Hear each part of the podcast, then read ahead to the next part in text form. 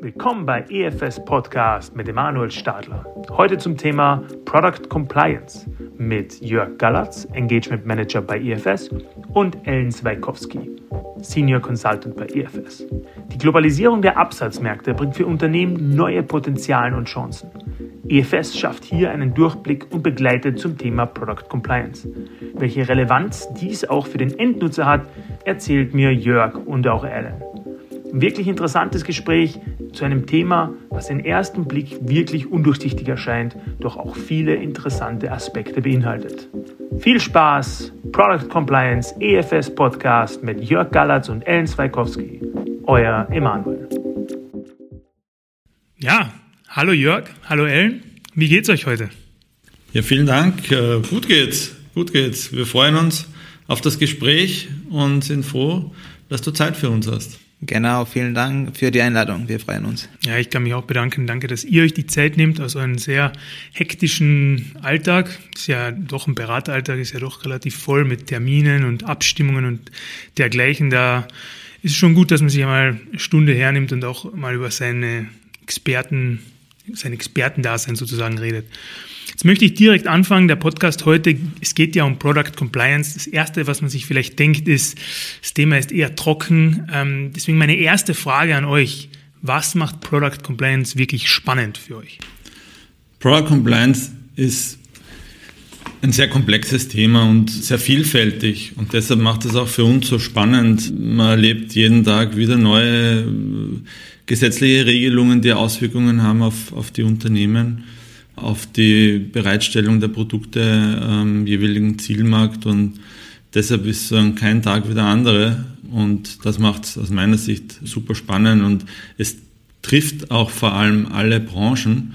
Es ist ähm, kein Thema, das man jetzt nur einschränken kann auf ein Produkt, sondern es geht wirklich quer durch. Jeder, der ein Produkt am Markt reiben möchte, muss sich mit Product Compliance auseinandersetzen. Ja, und das ist eigentlich der Kernpunkt und äh, manche setzen sich mehr damit auseinander, manche weniger, aber treffen tut es jeden. Ja? Die einen kommen halt früher drauf und, und setzen Aktivitäten und manche anderer wird halt getriggert durch ein besonderes Ereignis, das ihn dann sozusagen aufmerksam macht und dann äh, wird sozusagen das Thema in den Fokus gerückt. Aber grundsätzlich ist wirklich in jedem Unternehmen ein, ein Thema, auf das man achten soll und, und das ist, glaube ich, das, äh, was, was wirklich spannend auch dran ist. Ja. Für mich sind zwei Sachen interessant. Erstens, dass ähm, das Thema Product Compliance eigentlich sehr alltagsnah ist und uns alle betrifft, uns, weil wir alle auch äh, Verbraucher sind. Ähm, auch wenn wir uns äh, dessen nicht bewusst sind. Ähm, man kann sich, keine Ahnung, irgendein Produkt anschauen, äh, ein Ladegerät vom, vom Laptop. Man sieht auf der Rückseite 20, 30 verschiedene Labels, Kennzeichnungen, die alle bedeuten, dass das Produkt für einen bestimmten Markt äh, getestet wurde. Und ähm, ja, wie häufig, das schauen wir uns vielleicht nicht, nicht jeden Tag an, aber wirklich, wir als Verbraucher wollen auch sichere Produkte verwenden. Und dazu dient unter anderem äh, Product Compliance. Und, und zweitens ist, das ist ein sehr internationales Thema, weil Produkte selten nur für einen Markt entwickelt werden. Und da muss man äh, sich wirklich gut auch international auskennen und ja, viele, viele Sprachen verstehen und um zu wissen, was wo äh, für welche Produkte verlangt wird. Möchte natürlich auch über die internationalen Unterschiede vielleicht auch zwischen den einzelnen Märkten reden, aber bevor wir dazu kommen, machen wir mal einen kurzen Schritt zurück und reden vielleicht mal ganz grob, was ist denn überhaupt Product Compliance? Also vielleicht grenzen wir auch diesen Begriff ein bisschen ab.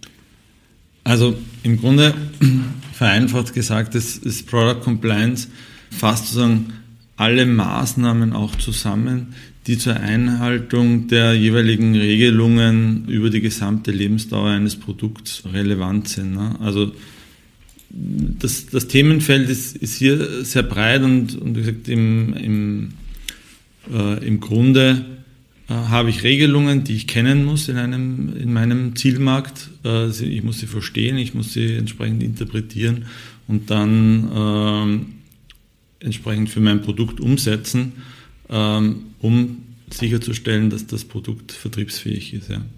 Genau, und interessant ist noch, dass ähm, es ganz, wie der Jörg am Anfang gesagt hat, es gibt ganz viele verschiedene Aspekte äh, der Product Compliance, weil ähm, ein Produkt muss ja muss muss sicher sein, aber dann in, in, in welcher Hinsicht? Ja, es gibt verschiedene verschiedene äh, Merkmale. Es gibt die allgemeine Produktsicherheit, es gibt die zum Beispiel elektromagnetische Verträglichkeit, Funkspektrum, Ökodesign, verschiedene Anforderungen an äh, Nutzerinformationen und Wa Wa äh, Warnhinweise und so weiter. Und das alles deckt unser Bereich äh, im Prinzip ab.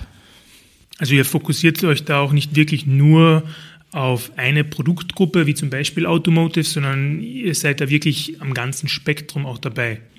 Genau, das ist eine, eine sehr gute Frage. Im Prinzip betrifft Product Compliance sehr viele Produktkategorien, inklusive Automotive, ähm, sowohl Ersatzteile als auch Gesamtfahrzeug. Zum Thema Gesamtfahrzeug kann man sagen, das ist ein wirklich eines der komplexesten Produkte, die, die es gibt. Ähm, und da muss man sich noch sozusagen andere Anforderungen anschauen. Das wäre ein unser anderer Bereich. Und das, glaube ich, werden wir in einem äh, der nächsten Podcasts äh, besprechen. Ähm, aber ja, das ist allgemein gesagt ist Product Compliance für für alle Produkte relevant und auch für Fahrzeuge. Und wo ist jetzt da zum Beispiel der, wo man sagt, okay, da ist der Scope zu Ende? Also wird zum Beispiel DSGVO auch unter Compliance gefallen oder ist das dann schon wieder ein anderes Legal-Regelwerk, wo man sich mit der Compliance, also wo Compliance in Product-Sicht sich nicht damit auseinandersetzt? Also ich würde sagen, unter Compliance ja, unter Product Compliance nicht unbedingt. Mhm. Also dann, also du hast da wirklich auch ein paar Unterkategorien. Also wenn wir jetzt Compliance als das Dach sehen sozusagen und mhm. Product Compliance ist darunter. Was gibt es da dann vielleicht noch alles? Zum Beispiel gibt es hier noch Chemical Compliance, ja. Also das sind alle Regelungen, die jetzt Chemie betreffen. Das wäre zum Beispiel hier noch eine weitere äh, Kategorie. Ja. Wir, wir decken oder wir kommen eigentlich aus der, aus der Geschichte, dass wir im Automotive eine lange Historie haben und in unseren Projekten haben wir immer wieder Themenstellungen natürlich gehabt in Bezug auf Homologation, auf Product Compliance und haben die immer mit, mit bearbeitet. Und schlussendlich haben wir irgendwann gesehen, okay, das ist äh, ein, ein Thema, das den, dem sich immer mehr Unternehmen auch wirklich äh, auseinandersetzen und haben uns dann eben fokussiert jetzt einmal auf, auf das Thema Product Compliance und Homologation und haben in den anderen Bereichen wie jetzt Funk oder Chemical Compliance hier natürlich auch ähm, entsprechende Anknüpfungspunkte und, und bearbeiten hier Themen. Fokus ist immer noch Product Compliance mit den Produktregularien. Ne? Du hast es auch schon kurz erwähnt, also wir kommen direkt aus äh, aus unserem Kerngeschäft eigentlich der, des, des, Produktentwicklungszyklus vielleicht auch und aus der Automotive und so sind wir dann auf dieses Thema gestoßen. Jetzt ist es auch ein Thema, äh, wir haben kurz davor auch darüber gesprochen, das äh, nicht oft auf offene Ohren äh, fällt, weil es auch nicht direkt jetzt mit äh, einem ja, besseren Business Case zusammenhängt und vielleicht auch nicht mit mehr verkauften Waren oder so. Ähm, welche Challenges habt ihr in die Richtung vielleicht schon erlebt bei der Product Compliance?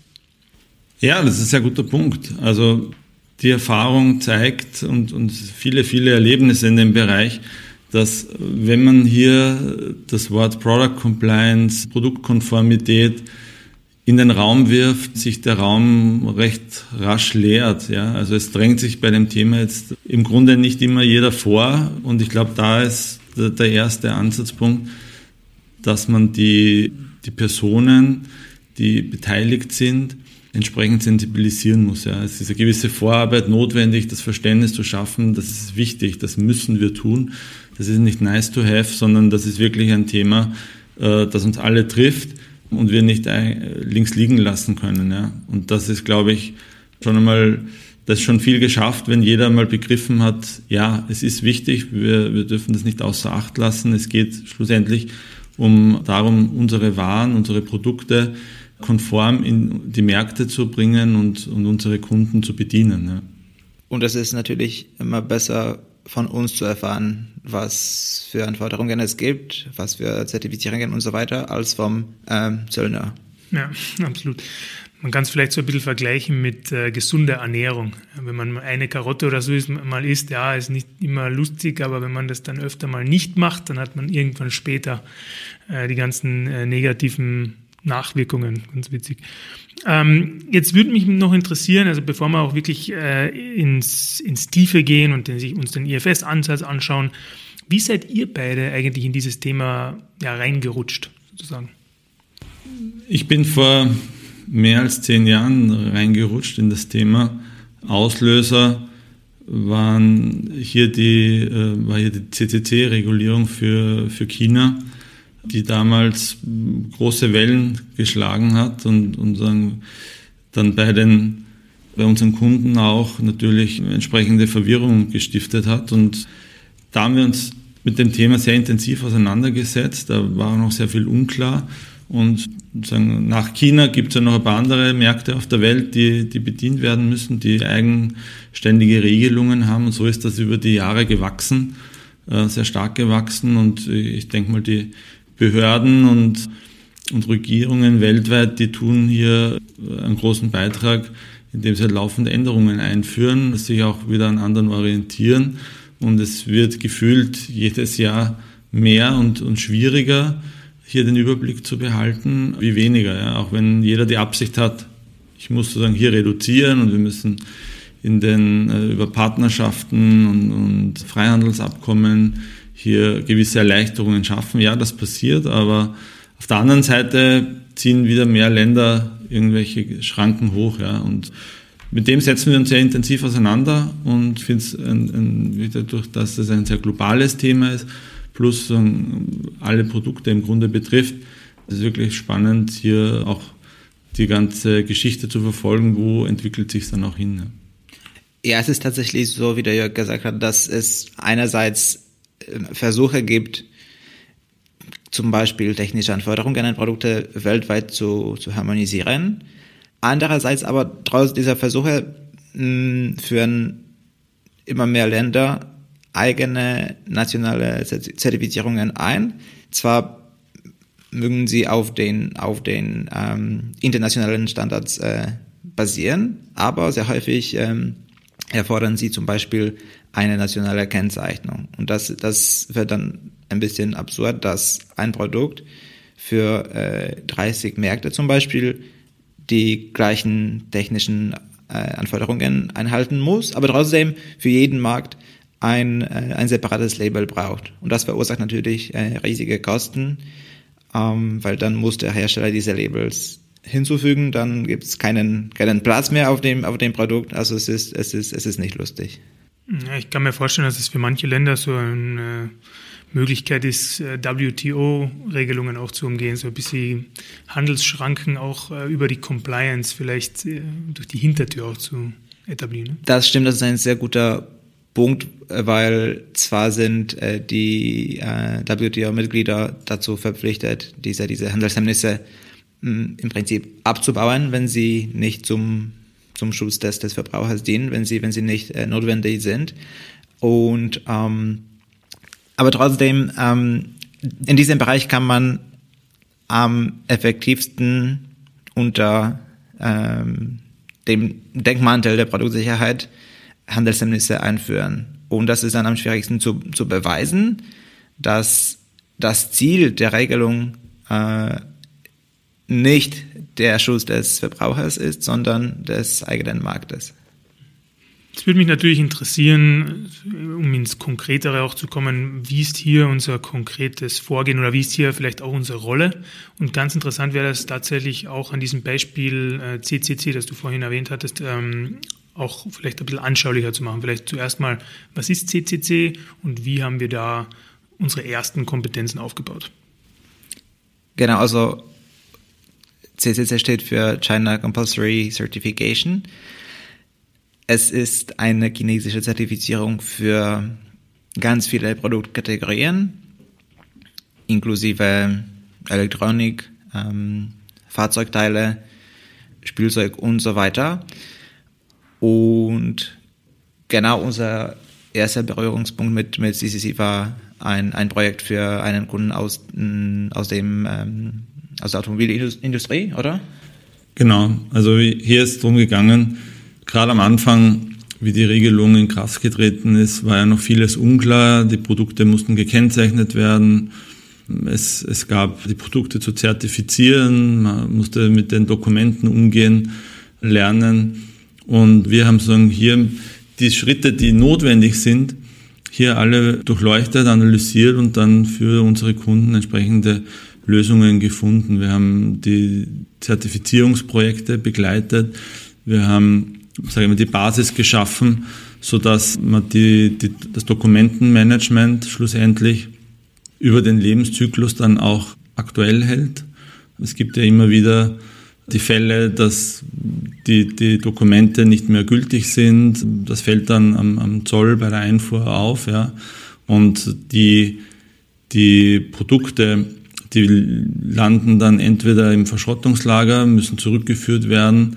Und am Anfang hat da jeder noch, denke ich mal, ein Stück weit ähm, gehofft, dass sich das bessert. Wir sind jetzt ja schon etliche Jahre später und die chinesische Regierung hat hier über die Jahre natürlich auch Adaptionen der Regelungen gemacht.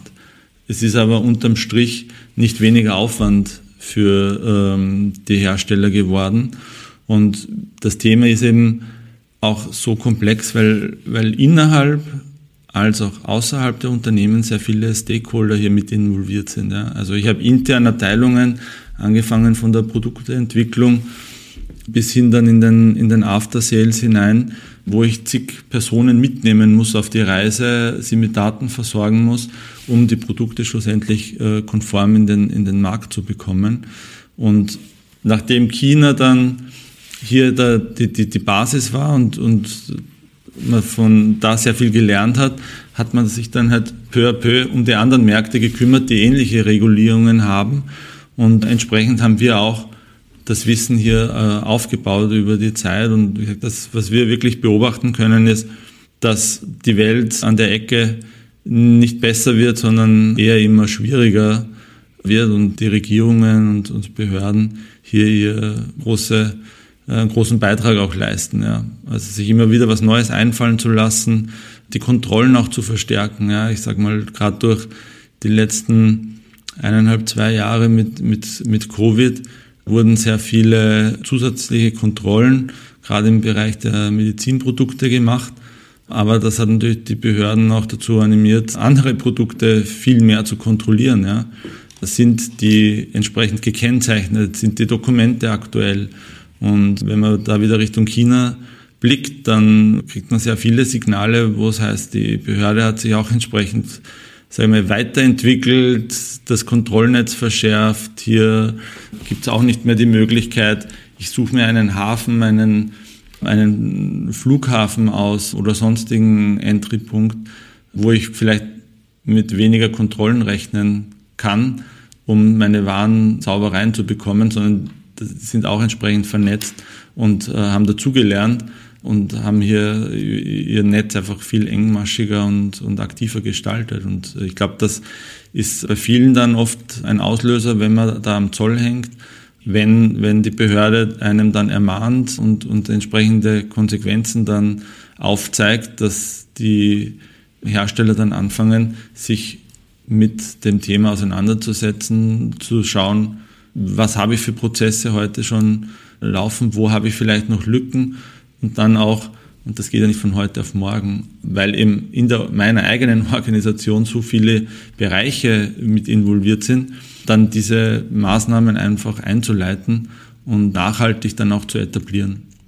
Da hilft es ja auch, kann ich mir gut vorstellen, dass wir EFS weit im ganzen Produktentwicklungszyklus oder im ganzen, in ganzen Pipeline eigentlich auch dabei sitzen. Ja was mich jetzt, was mir jetzt auch sofort äh, irgendwie in den Kopf gekommen ist, bei diesen vielen neuen Regularien und vielen neuen Abhängigkeiten, die auch da natürlich untereinander entstehen, ähm, kommen dadurch sicherlich auch viele Grauzonen zustande. Also ich, das ist einfach so ein komplexes Thema mittlerweile, dass man da nicht alles ähm, abdecken kann oder vielleicht die Länder auch nicht alles abdecken möchten. Ähm, wie ist eure Erfahrung in, in diesem Thema? Grauzonen? Ja, zum Beispiel entstehen die Grauzonen dadurch, dass Gesetze, und das bezieht sich auf alle Gesetze, nicht nur auf Product Compliance Gesetze, nicht hundertprozentig klar sind und man weiß nicht genau, was, was verlangt wird. Ab und zu ist der Scope nicht ganz eindeutig definiert. So, die Hersteller, am besten für die Hersteller ist es, wenn es im Gesetz ein HS-Code des Produktes steht. Also eine harmonisierte internationale Bezeichnung des, des Produktes in, in, in Form von einem, von einem Code. Dann ist es eindeutig. Man weiß, welche Produkte zum Beispiel von der Zertifizierung ausgenommen sind und welche, welche äh, von ihr betroffen sind.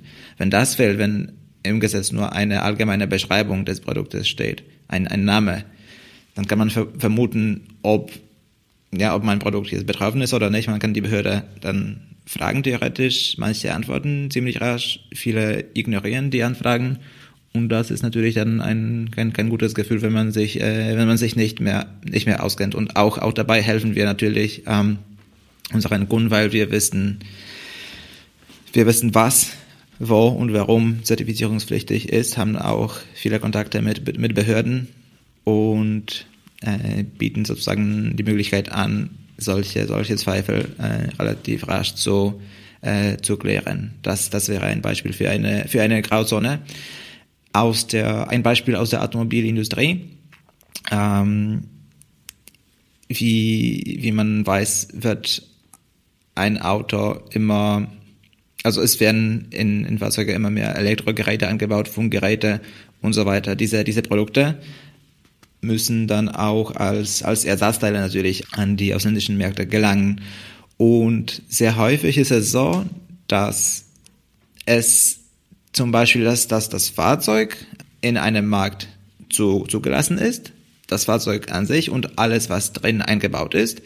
Aber dann ist es nicht klar, ob die gleichen Produkte, wenn sie als Ersatzteile eingeführt werden, von einer nationalen Zertifizierung betroffen sind oder nicht, weil theoretisch wurden sie schon zugelassen im eingebauten Zustand, aber es steht nirgendwo, was passiert, wenn man diese Produkte als Ersatzteile einführt. Und, und viele von unseren Kunden äh, setzen sich mit dieser äh, Fragestellung aus, auseinander.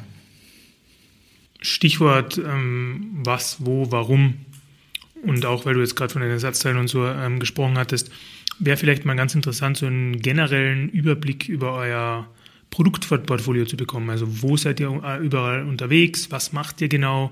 Ähm, und auch vielleicht schon, was wurde konkret zu diesem Thema auch schon gemacht? Ja, also wir sind in dem Prozess Product Compliance decken wir im Grunde die gesamte Kette ab. Ja. Wenn wir jetzt anfangen ganz vorne, ja, kenne ich denn überhaupt alle meine Re Gesetze, die für, die für mich relevant sind? Ja? Ähm, wenn ich 200 Märkte beliefere, dann muss ich schon ein sehr breites Wissen hier haben in den verschiedenen Rechtsgebieten, was, was denn für mich relevant ist. Also das eine ist, diese Gesetze mal zu identifizieren. Wenn ich sie identifiziert habe, muss ich sie äh, entsprechend interpretieren, verstehen. Ich muss äh, sagen, diese Grauzonen rausfinden und ich muss wissen, was bedeutet das für meine Organisation. Auch hier haben wir ein entsprechendes Produkt und Service, Gesetze dann zu, zu interpretieren, auch einzelne Fragestellungen eben dann mit unserem Netzwerk zu klären, unter anderem mit, mit Behörden, um dort auch nochmal klare Aussagen zu treffen, weil es ist eben nicht immer alles schwarz-weiß. Ja. Und wenn ich hier dann Klarheit habe und, und einen Fahrplan sagen wir, definiert habe, was muss ich denn jetzt eigentlich tun, dann sind wir auch mit dabei, die entsprechenden Maßnahmen dann im, in der Organisation, in den Unternehmen zu verankern, zu implementieren und was uns besonders wichtig ist, dann auch halt nachhaltig abzusichern. Ja. Wir erleben es ja häufig, dass ein Thema aufpoppt, man nimmt das zum Anlass, um eine Taskforce aufzusetzen etc., kümmert sich darum, schaut sich an, welche, mein, welche Produkte sind betroffen von der Regelung fährt Analysen etc., schickt die, die Änderungsanträge auf die Reise und ist dann froh, wenn am Schluss sagen wir, meine, meine Teileliste in, im, im Excel abgearbeitet ist und überall ein grüner Haken steht. Nur was passiert mit den neuen Produkten, die dazukommen, werden hier rechtzeitig diejenigen Produkte identifiziert, die auch von der Regelung betroffen sind. Ne? Also ich habe zwar mein Bestandssortiment entsprechend bereinigt und, und, und abgesichert und kann das jetzt guten Gewissens vertreiben, aber was passiert wirklich mit allen Änderungen an Teilen, die vielleicht Auswirkungen haben? Also ich muss das bewerten, ich muss, wenn ich neue Teile in mein Sortiment aufnehme, muss ich mir auch diese ganzen Gedanken machen, damit eben nicht wieder der Zöllner mir sagt, hey, dein Produkt muss diese Regelung erfüllen, muss diese Kennzeichnung tragen und das fehlt mir. Ja? Also hier wirklich auch bis zum Schluss zu denken und zu sagen, okay, Firefighting, ich habe jetzt mein, mein Produktportfolio betreffend der Regelung abgesichert, alles fein, aber habe ich es auch für zukünftige Neuteile entsprechend abgesichert. Das ist, denke ich, ein, ein sehr wichtiger Aspekt, den, wir, den wir auch auf jeden Fall immer betonen und auf den wir ähm, hier auch viel Augenmerk legen. Und so neben dem Identifizieren und Interpretieren und Implementieren der Regelungen gibt es sozusagen außen rundum noch viele andere Services, die wir ähm, aufgebaut haben, die wir anbieten. Unter anderem jetzt mal herausgegriffen das Thema Troubleshooting, wo wir ein, ein, eine, eine Hotline zur Verfügung stellen und zum Beispiel für unsere Kunden die Anfragen der Importeure der Fachbereiche aufnehmen und, und die dann entsprechend bearbeiten, zeitnah eine Rückmeldung geben. Hier haben die Kollegen und Kolleginnen ein, ein, die entsprechenden Prozesse aufgebaut und ein, ein Verständnis, was denn notwendig ist, weil man braucht schon auch viel Erfahrung, um zu verstehen, okay, der braucht ein Dokument, mal zu hinterfragen, auf was für eine Regelung passiert das, wer ist das betroffen, wer ist betroffen, woher bekomme ich dieses Dokument, wo kann, kann ich mir das vielleicht aus einem anderen Fachbereich organisieren oder muss ich auf den Lieferanten zugehen, dann muss ich mit dem Lieferanten eine entsprechende Kommunikation aufbauen, ihm das einmal verständlich machen und halt schnellstmöglich den jeweiligen Fall dann, dann klären. Ja.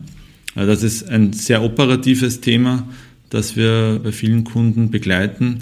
Und dann gibt es natürlich auch noch das ganze Thema, hier mal ein Compliance-System aufzubauen, eben grundsätzliche Prozesse zu etablieren und auch gegebenenfalls dann Schulungen in Unternehmen zu geben. Wir bieten Webinare an, speziell für einzelne Regelungen, aber auch ganz allgemein mal zum Thema Product Compliance, um auch die Mannschaft entsprechend abzuholen, zu sensibilisieren und hier mitzunehmen auf die Reise, dass, bis die Produkte wirklich auch abgesichert sind. Ja. Das wäre dann eher mal interessant, in Zukunft so ein bisschen einen Deep Dive zu machen zu den einzelnen ja, Teilaspekten vielleicht eures Portfolios. Ich habe mir auch im Internet schon ein bisschen angeschaut, so das Operations Center äh, wäre auch vielleicht mal interessant. Heute sind wir da, glaube ich, kommen wir da vielleicht gar nicht mehr dazu, ähm, aber dann in Zukunft, dass wir uns noch einmal zu dem Thema austauschen.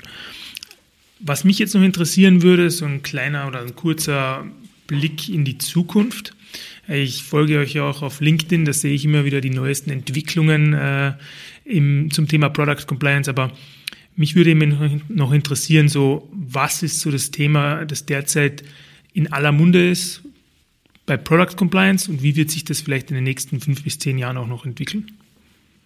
Also die die Entwicklung, die wir, die wir hier sehen, ist auf jeden Fall, dass die Sensibilisierung in den Unternehmen sehr stark zugenommen hat und auch noch in der Zukunft sehr, sehr viel tiefer gehen wird und die Unternehmen immer mehr sich mit dem Thema ähm, auseinandersetzen. Ja, das ist ganz klar, das war noch vor 10, 15 Jahren, hat man das Thema gekannt, man hat die, die sagen wir, die Standardregelungen in den einzelnen Märkten vielleicht gekannt. Und bei vielen Dingen und, und bei vielen Regelungen ist man vielleicht nicht ganz in die Tiefe gegangen und, und hat wirklich hier sie genau analysiert und dann auch umgesetzt. Ja. Das hat sich sehr stark verändert und wir sehen, dass aufgrund der Komplexität des, des Themas und der Regelungsvielfalt und der Dynamik, die da drinnen herrscht, es fast kein Unternehmen gibt, das es wirklich alleine stemmt. Ja, das heißt, ich, ich brauche eigentlich Spezialisten in den verschiedenen Phasen der, der Product Compliance, sag ich mal. Ne? Das fängt wieder vorne an bei der Identifizierung. Äh, es ist natürlich ein gewisser Aufwand, hier sich ein Netzwerk aufzubauen, woher ich die ganzen Informationen bekomme, dass eine neue Regelung in Planung ist oder vielleicht schon im Entwurfstand vorliegt. Ich muss mich dann damit auseinandersetzen, die, diese Regelungen, wie gesagt, zu, zu interpretieren und, und Maßnahmen abzuleiten. Auch das ist sehr oft der Fall, dass Unternehmen das auslagern und sich diese Expertise holen. Machen wir auch bei, bei vielen Kunden und auch in den nächsten Schritten und du hast vorher schon richtig angesprochen, unser Operation Center, das ja genau für diese Dinge ist. Wenn ich dann diese Schritte, ich habe die Regelung gefunden, ich weiß, was zu tun ist, ich habe auch die Prozesse implementiert, aber ich muss im Daily Business das Ding am Laufen halten. Da kommt dann auch wieder unser Operation Center ins Spiel und das ist ja nicht umsonst geboren worden, eben weil es immer mehr Bedarfe gab seitens der Kunden, dass man hier Aktivitäten und Aufgaben auslagert, um sie dann effizient durch einen Dienstleister bearbeiten zu können. Ja. Es braucht eben eine gewisse Erfahrung des Teams, diese Anfragen und diese operativen Aufgaben dann effizient zu, zu erledigen und auch äh, zu hinterfragen, warum, wieso. Und es gibt viele Mittel und Wege, wie ich da zum, zum Ziel komme und die Aufgabe erledigen kann. Und da haben wir, denke ich, das ganze Team sehr viel Know-how aufgebaut über die, die letzten Jahre. Und das kann man hier sehr gut zum Einsatz bringen. Ja. Und äh, das ist eine Entwicklung, dass es kaum äh, ein Unternehmen gibt, das wirklich hier die gesamte Palette, die notwendig ist, an Unterstützung wirklich selber macht. Ja. Eine gewisse Rumpfmannschaft gibt es immer, die, die sich damit auseinandersetzt, aber es wird, sei es jetzt Produktkennzeichnung, Regelungsverfolgung, die, die, die Lieferanten Abfragen von Dokumenten, es gibt immer mehr Zertifizierungen. Sagen, da den Überblick zu behalten, braucht es einfach auch, äh, auch Support den haben wir aufgebaut, die entsprechenden Services und, und Prozesse und die bieten wir natürlich auch sehr gerne an. Genau, und ja, es, es wird uns nie fad, weil sich auch natürlich die, die verschiedenen äh, Produkttechnologien entwickeln. Es kommen neue Aspekte zu, zu den Aspekten, die wir schon genannt haben, wie äh, Chemical, Chemical Compliance, Funk und so weiter. Jetzt wird die Welt immer elektrifizierter und, und technologisierter und auch Produkte, die wir verwenden, da kommen neue Aspekte dazu wie Cybersecurity, Internet of Things, Interconnectivity und so weiter. Und das alles muss man auch abdecken. Ja. Ja, das sind auch coole Themen dann für einen möglichen Deep Dive. Freue mich auf jeden Fall schon. Jetzt vielleicht abschließend noch, ich habe es kurz erwähnt, das LinkedIn. Äh, wie kann man euch zwei erreichen? Wie kann man am Laufenden bleiben? All Things Compliance at EFS. Ja, wir haben unseren Product Compliance LinkedIn Channel Dort veröffentlichen wir auch regelmäßig sagen die, die neuen Entwicklungen im regulatorischen Bereich, geben immer einen Ausblick, was tut sich in, in den verschiedenen Märkten. Und man findet uns natürlich auch auf unserer Homepage, wo wir auch entsprechende Landingpage haben und unsere Services und Aktivitäten dort entsprechend kommunizieren. Genau, also am besten ist es, äh, unsere Webseite zu besuchen, uns auf LinkedIn zu folgen. Aber natürlich dort veröffentlichen wir nicht alles, was wir wissen. Deswegen, wenn man mehr erfahren möchte und wirklich alle Produktanforderungen gut verstehen möchte, dann laden wir herzlich ein, äh, mit uns äh, Kontakt aufzunehmen.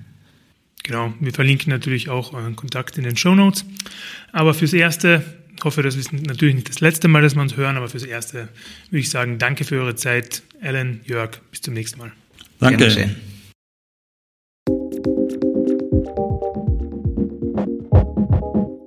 An dieser Stelle nochmal vielen herzlichen Dank an unsere Gesprächspartner oder Gesprächspartnerinnen und natürlich auch vielen Dank an euch, unsere Hörerinnen und Hörer.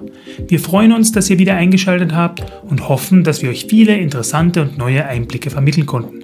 Falls etwas in unserer Episode unklar war oder ihr noch mehr wissen möchtet, schreibt uns einfach auf podcast.efs.at. Wir freuen uns auf konstruktive Kritik jeder Art und schreibt uns auf jeden Fall auch, wenn ihr neue Ideen für Podcast-Episoden habt. Gerne könnt ihr auch mehr Informationen zu den vorgestellten Themen auf unserer Website www.efs.consulting, auf LinkedIn oder auch direkt in einem Fachgespräch erhalten. Kontaktiert uns dazu bitte auch unter podcast.efs.at. Schaltet doch gerne wieder zu unserer nächsten Episode ein. Ihr findet uns übrigens auch auf allen gängigen Podcast-Apps wie Spotify, Apple Podcast oder auch Stitcher. Bis zum nächsten Mal bei EFS Podcast, euer Emanuel.